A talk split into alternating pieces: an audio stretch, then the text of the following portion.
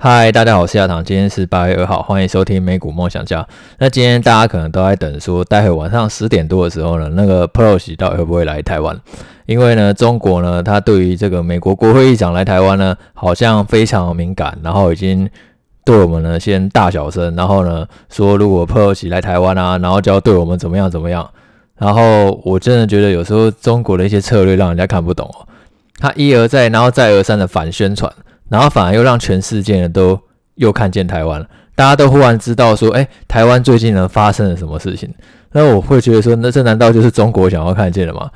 有时候我真的看不懂这个中国外交策略到底是怎么样啊。原本呢，其实人家美国国会议长来台湾，你如果没有大张旗鼓的话，也许呢受到那关注度还不会那么高。但是你现在这样子表达严重的抗议，忽然全世界都开始在关心起台湾来了。不过，我觉得股市呢最有趣的地方就是它常常都会因为公司基本面以外的消息呢而出现大涨或者说是大跌。今天台股呢跟其他亚洲股市比起来呢，的确呢就是相对比较弱势的。但是这种就是短线恐慌的机会比较大了，因为真的从目前中国跟美国两边准备的动作看起来的话，要实际开战的几率，我觉得是非常非常低的。最终股市呢还是会聚焦在那个公司长期的基本面上。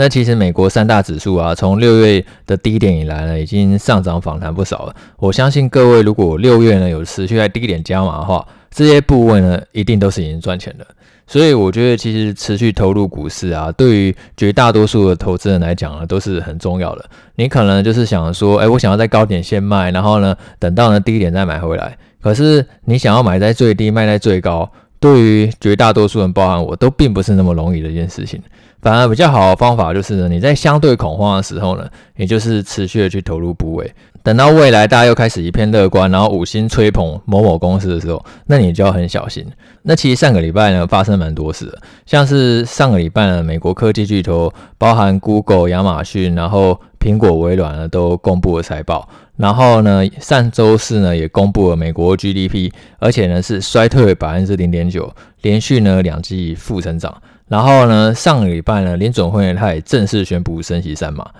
那其实，在那么多多重利空消息反映下呢，目前看起来股市呢反而是比较正面，等于说它大部分都是呃，反而是相对上涨。那我觉得其实就回到我们前面几集讲，如果说可以在利空中啊，反而逆势上涨的话呢，这反而会是一个比较常见的一个底部的讯号，代表说先前股价下跌啊，的确呢就是在反映呢现在利空。那现在利空消息出来以后呢，股价却大涨，那反而要是思考的是说，是不是呢代表说未来呢可能就不会更坏？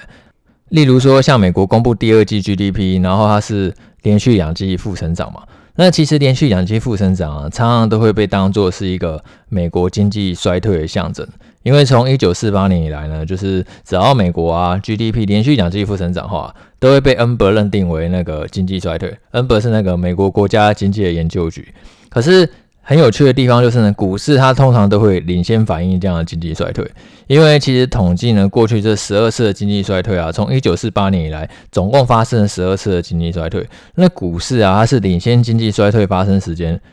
五个月下跌，等于说经济衰退还没有发生，然后那时候大家都还觉得未来很美好的时候，股市它就开始在默默的下跌，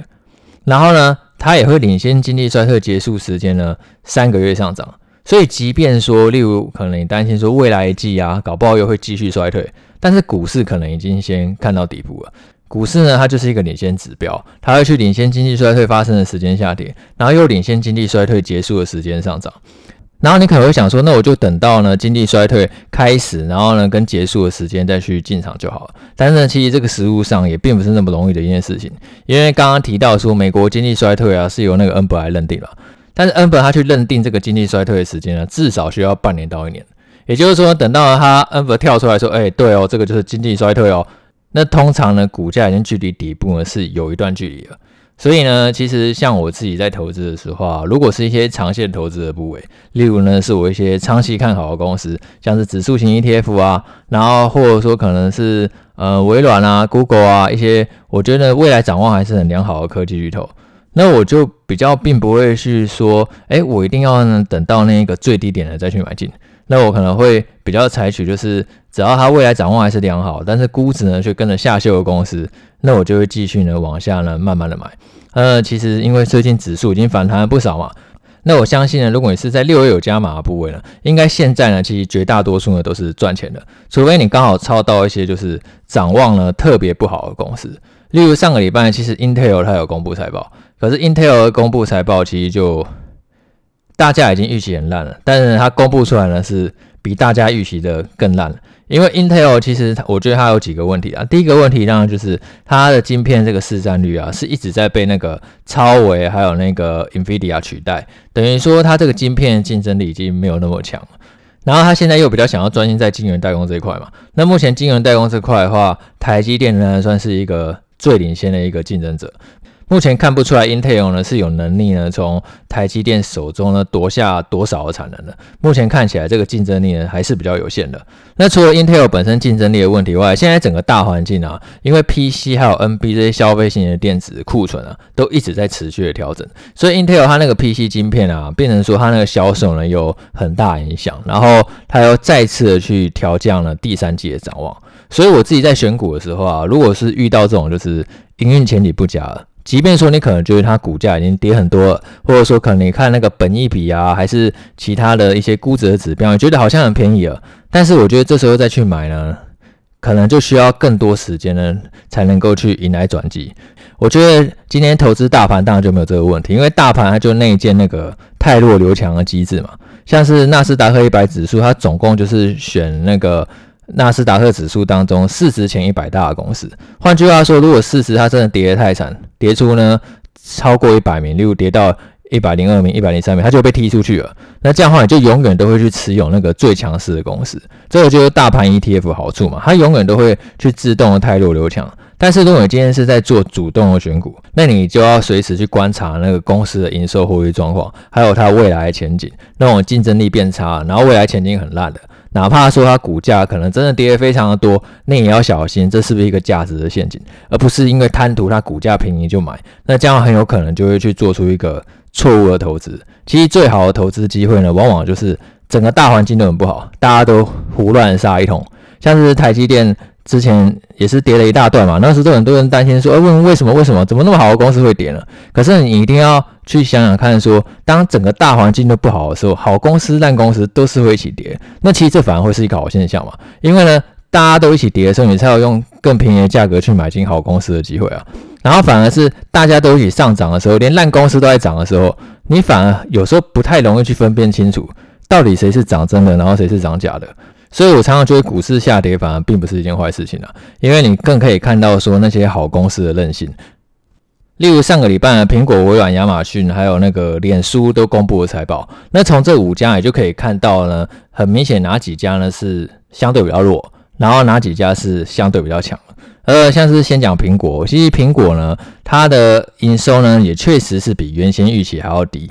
然后也因为疫情远离的关系，所以那个远端工作还有远距学习的需求都在持续的下滑嘛。它的 Mac 啊，还有 iPad 的销售呢也都不太好。可是 iPhone 呢的营收呢还是表现呢还是算是出乎意料好，就没有衰退，还是维持成长百分之三。而且经济层还是预计说未来呢第三季呢会加速成长，然后服务的营收呢也还是成长了百分之十二。所以呢，其实整体表现来看的话，苹果它的营运啊，还有获利，就还是相对稳健的，并没有说大家原先预期说，诶，苹果它可能会去受到那个手机库存调整影响。那苹果它一个说法说，因为其实库存调整啊，主要是集中在那种中低阶的 N 九智慧型手机，也就是说是比较便宜款的手机。因为其实通膨如果真的持续上涨的话，它最先排挤的一定是那些相对比较低收入的族群嘛。那那些比较低收入的族群，它可能比较在用的手机就是一些比较。中低阶款的，当然像苹果，它服务的其实主要是一个相对高收入的族群。然后呢，它 iPhone 基本上在市场的定位也是高阶的，所以它对于受到通膨的打击影响呢，就会比较轻微，而且消费者也比较可以呢去接受涨价。但是我觉得对于这块，其实我并没有那么有肯定，我觉得反而还是要去观察一下，因为假设说通膨啊，真的。继续高升的话，它最终还是会对这些相对比较高收入的族群呢，去造成一个打击。只是我觉得这个剧本呢，目前看起来的话是相对比较低的，因为现在其实你可以看到说各个原物料还有能源价格很明显都已经有所回落，然后下半年来讲的话，那个联准会升息步调呢也是有机会放缓的，所以苹果营运低点呢可能是有机会呢在第三季或者说是第四季呢就可以看到了。然后再来呢是那个亚马逊，亚马逊应该是上个礼拜呢那个科技巨头当中股价表现最好，它当天公布财报呢，股价呢就大涨了百分之十以上。那其实亚马逊在过去两年呢，如果大家有去观察亚马逊表现的话呢，它的股价表现呢其实是不太好的。那这有几个原因，因为其实亚马逊差不多在二零二零年到二零二一年那一年啊，是它最辉煌的时候。因为亚马逊它还是有很大一块是在经营电商嘛。那二零二零年到二零二一年这一段时间呢，是疫情最严重的时候，然后那时候甚至连疫苗都没有，所以大家的确呢，就是只能在家呢一直去用电商呢买进东西。然后，所以你去回头看的话呢，从二零二零年到二零二一年，那时候亚马逊是在所有科技巨头当中股价表现最好的。然后那时候亚马逊它也去大幅度的扩张人手，因为电商的需求实在是太高，它很需要很多物流能力，然后很需要很多送货人员，然后所以呢，它大幅的扩张人手，几乎是攀升了一倍。然后可是后来疫苗开始问世之后，然后疫情迅速的消退，这些电商需求当然就跟着下滑嘛。然后瞬间，原本能力不足，现在变成人冗员太多，所以它的营运成本呢就大幅度的攀升，然后变成说股价呢就开始在盘整。在上一季呢公布财报的时候，股价还一度跳空大跌，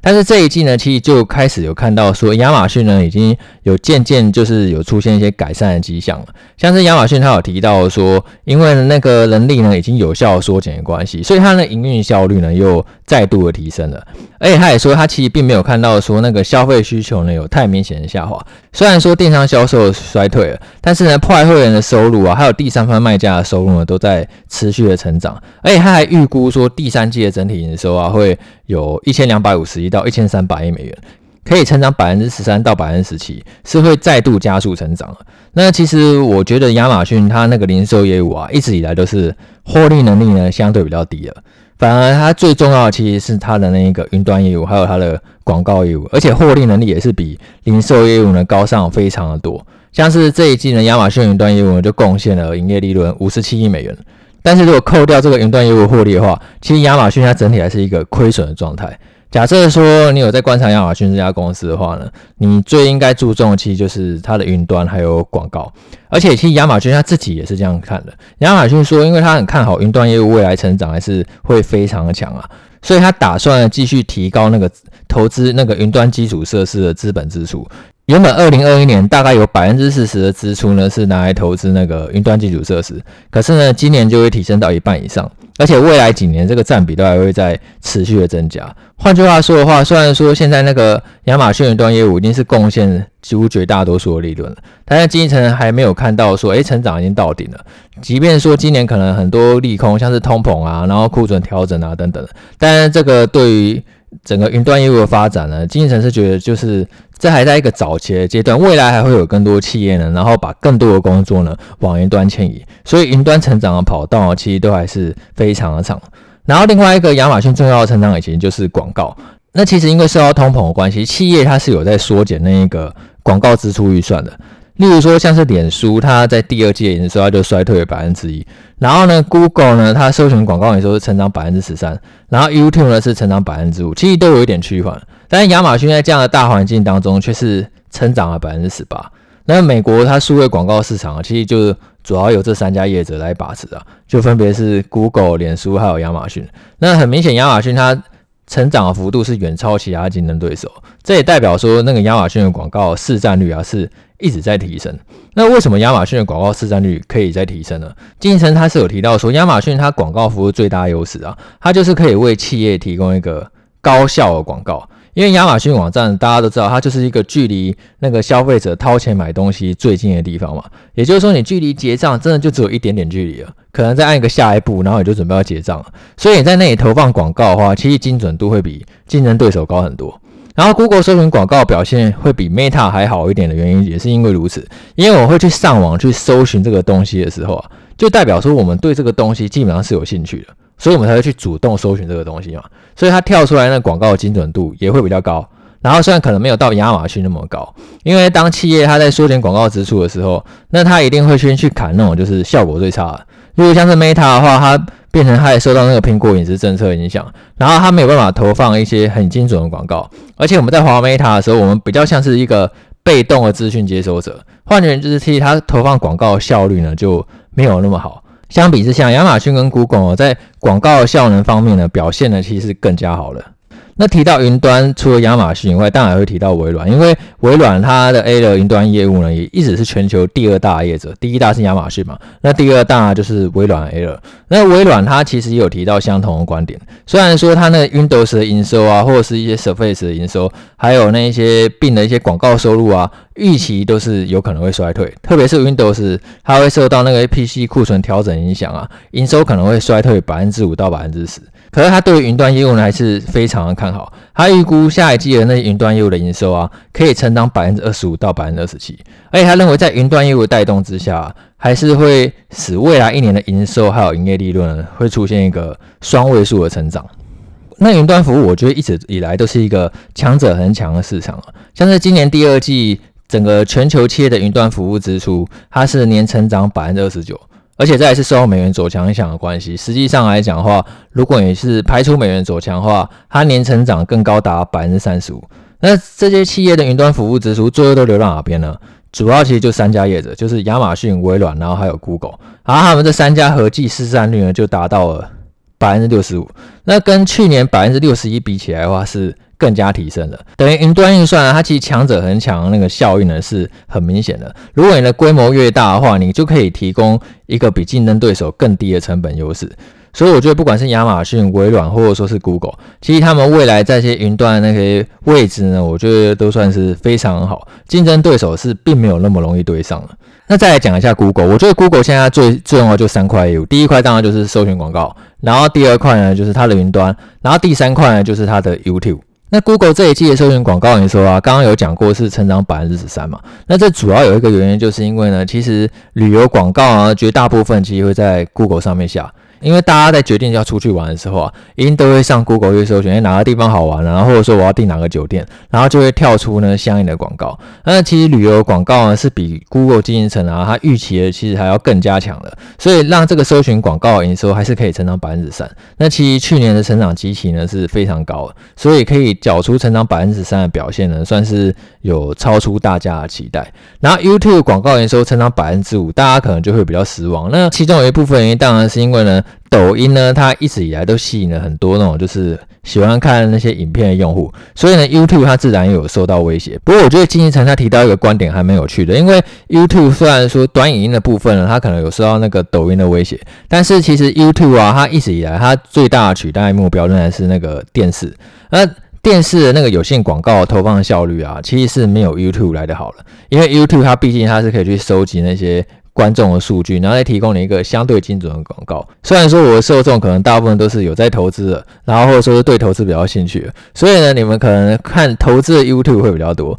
所以你们听到广告可能就是，你知道这是什么吗？你知道这个东西只要两美金，但是在亚马逊可以卖两百美金吗？虽然我不是数学家，但是听起来很不错，对吧？如果啊，你是在那边看投资 YouTube 看比较多的话，你可能就会常常听到这个广告。当然，大家听到这种广告应该都想要背，实在是太烦了。但是多数 YouTube 广告还是相对精准的，因为如果呢你是对其美食啊、旅行啊，或者说其他领域有兴趣的话，就不会跳出那么多烦人的投资广告啊。其实多数的广告就还是相对精准。尼尔森他就有统计呢，YouTube 它提供的广告啊，跟电视比起来的话，YouTube 广告那个效果是电视的三倍以上。因为其实电视它是收集不到观众数据，然后但是 YouTube 它收集到的数据还是会相对精准。那这样的话，其实就让 YouTube 它。变现的潜力其实是更大的，甚至呢，YouTube 它还可以去直播嘛，然后呢，它还可以呢，是帮助那些影音的创作者啊，就可以直接呢跟他的商店连接起来，然后透过直播，然后来导引那些粉丝呢，直接去下单购买东西。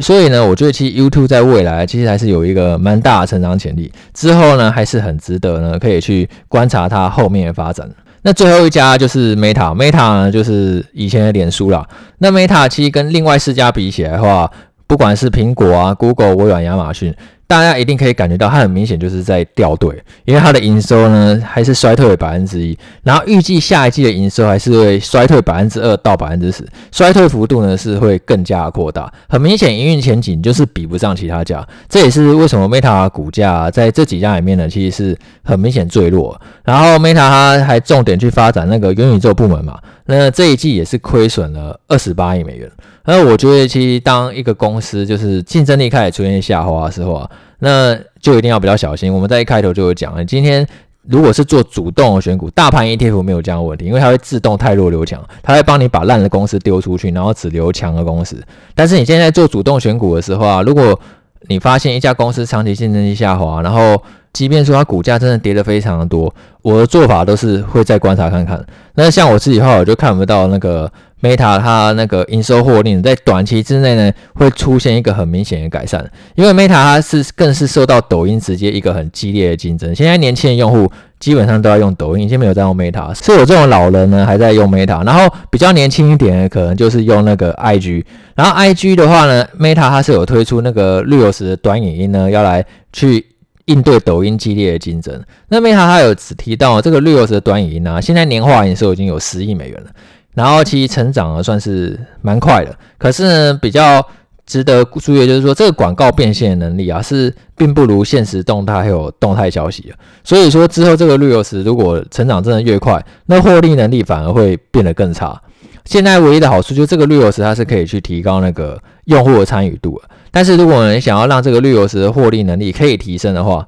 那就必须要再等待一段时间。所以说，假设呢，你可能还是想要继续观察 Meta 这家公司的话，那我会觉得就是可以先看一下这个绿油值的长期发展。然后呢，看一下说这个获利能力呢，什么时候可以有效的提升？然后至于 Meta 另外再讲那个元宇宙的部门啊，像是他想要让这个 VR，然后还有 AR 可以去加速的普及，那这个应该会是一个更长期的投资，可能至少要五年才可以看到成果。那在可以明显看到成果之前呢，股价它可能继续震荡整理的机会呢就会比较高一点。然后也要去注意说，这个企业在投放广告的时候啊。Meta，然后 Google 还有亚马逊这三家企业会想要先投哪一个？企业是不是可能会想要先投就是效果最好一家？然后呢，效果最不好，他可能就会去优先撤掉。因为其实公司的竞争力一定永远都是动态的，过去最大不代表说未来一定是最大。像是以前我们常常讲科技五巨头嘛，然后金牙股等等的。但是如果你看现在全球市值前十名的公司啊，